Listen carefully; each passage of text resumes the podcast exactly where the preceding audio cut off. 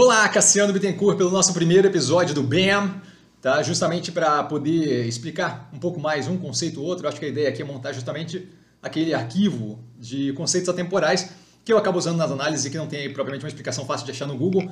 Tá? Com relação, hoje, é, a gente vai falar da teoria do Chevette.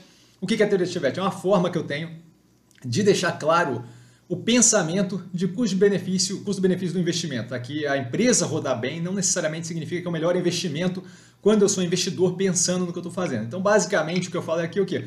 Você tem a opção de um Chevette a 500 reais ou de uma BMW Série 3, e aí eu estou falando 320, 325, para a galera não ficar imaginando a M3, tá? a esportiva, na faixa ali dos 3 milhões de reais. Esses preços estão descasados do que a gente consegue em mercado hoje em dia. Né? O Chevette a 500 reais, se for um Chevette bonitinho, vai vender por muito mais caro. A BMW Série 3 não chega nem perto de 3 milhões de reais de custo.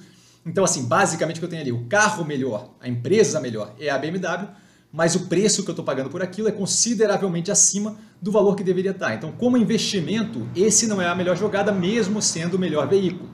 No caso do Chevette, o carro é consideravelmente pior, e aí, desculpa para quem gosta de Chevette, mas assim, ele é consideravelmente pior do que é, uma BMW, Série 3, tá? Porém, o preço que eu estou pagando é consideravelmente abaixo do que o que a gente tem a mercado. Então, para mim, como investimento, é, é uma ideia muito melhor.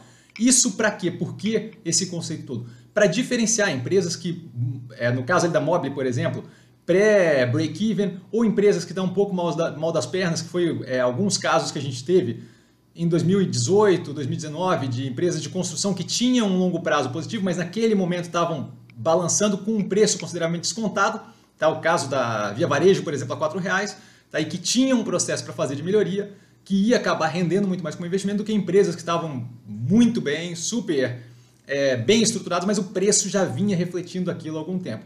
Então, basicamente, essa é a ideia do teoria do Chevette. Fica aqui o primeiro BAM, justamente para a gente começar a ter essa noção de um outro conceito. Tá? Por hoje eu fico por aqui. É, vale lembrar que aprende a pensar bolsa opera com maior detalhe. E até os próximos vídeos, BM e por aí vai, tá?